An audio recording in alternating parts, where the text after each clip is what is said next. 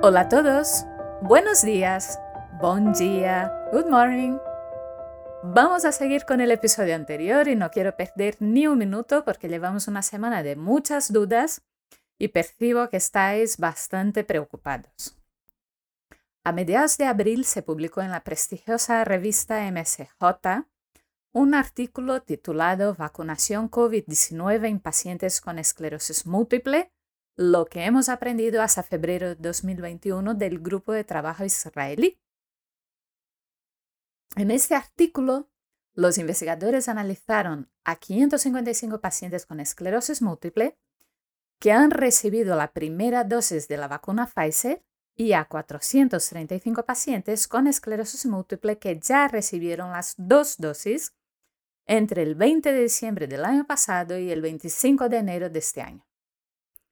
Su objetivo era arrojar un poco de luz sobre si ese tipo de vacunas están asociadas con una mayor tasa de efectos secundarios, determinar factores relacionados con la eficacia y evaluar si la vacunación aumenta el número de brotes. Inicialmente, el grupo promovió un programa de educación para los pacientes con las siguientes recomendaciones. En primer lugar, recomendaban vacunar a todos los pacientes con esclerosis múltiple no tratados.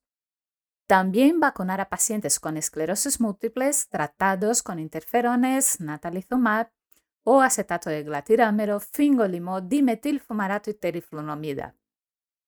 Se propusieron realizar un recuento de linfocitos previo a la vacunación para los pacientes tratados con fingolimod, dimetilfumarato, teriflunomida, alentuzumab, ocrelizumab y cladribina, con el fin de evaluar el éxito de la vacunación y de la respuesta inmune adecuada cuando los linfocitos son bajos.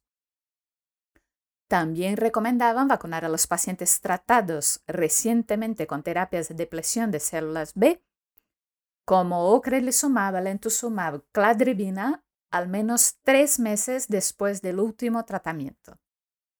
Y por último, recomendaban posponer la vacunación de los pacientes que habían recibido recientemente dosis altas de esteroides, debido a un brote, por ejemplo, hasta un mes después del tratamiento con los mismos. Como resultados, han encontrado que los efectos secundarios de la vacuna fueron leves a moderados, transitorios en la mayoría de los casos con resolución en unos pocos días después de su inicio. Cerca de un 30% de personas tuvo algún efecto adverso tras la primera dosis y un 40% tras la segunda dosis.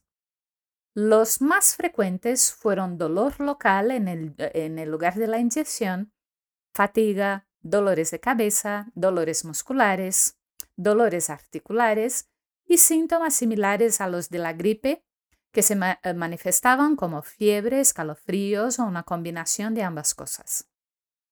Además, esos efectos eh, locales y sistémicos fueron más frecuentes en pacientes más jóvenes, entre los 18 y 55 años de edad, con una menor discapacidad, EDSS por debajo de 3, y que estaban tratados con fármacos modificadores.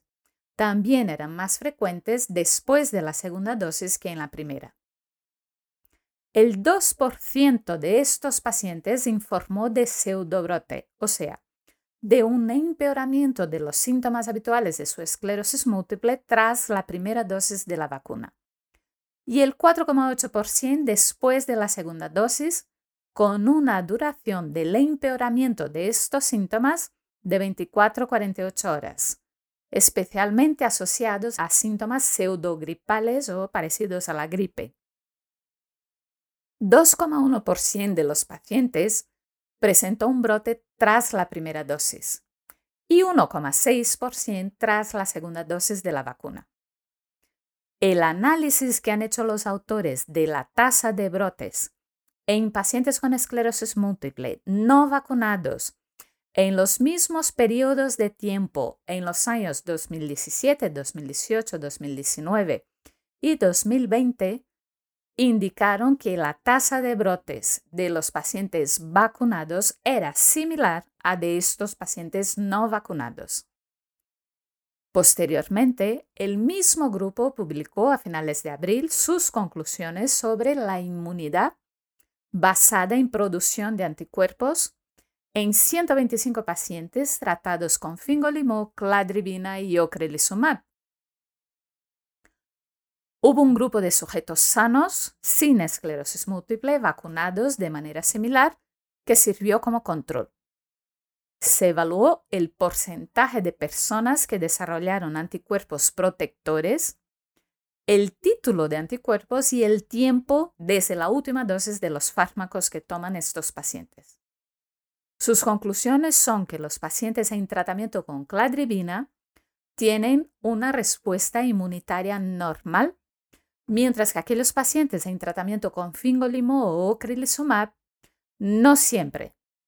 Es muy importante resaltar, como lo hacen los mismos autores, que no se evaluaron las respuestas de las células T o B de memoria específicas de la vacuna. Esto es relevante especialmente en pacientes con esclerosis múltiple que no desarrollaron inmunidad por anticuerpos, ya que la ausencia de los mismos frente a la proteína S no significa necesariamente una ausencia de respuesta inmune adaptativa o mediada por linfocitos T y B de memoria. Por lo tanto, y como conclusiones para llevar a casa, en primer lugar, la vacuna frente a la COVID-19 es segura, tiene efectos secundarios leves o moderados en las personas con esclerosis múltiple y esos efectos secundarios afectan sobre todo a jóvenes con tratamiento, con poca discapacidad y más en la segunda dosis que en la primera. La vacuna no aumenta el riesgo de brotes, pero puede generar un empeoramiento ligero de los síntomas de la esclerosis múltiple que no suele durar más de 24 horas y que responde bien al tratamiento con paracetamol. En segundo lugar, no todos los pacientes en tratamiento con fármacos para la esclerosis múltiple desarrollarán anticuerpos aunque no sabemos si serán capaces de desarrollar inmunidad por células T y B de memoria. Por eso es importante seguir con todas las medidas preventivas como lavada de manos, uso de mascarillas o distanciamiento social. Espero haberos ayudado, ya que nos ha tocado vivir tiempos convulsos. Así que nos iremos actualizando cada semana aquí en nuestro espacio de podcast. Un gran abrazo y feliz semana.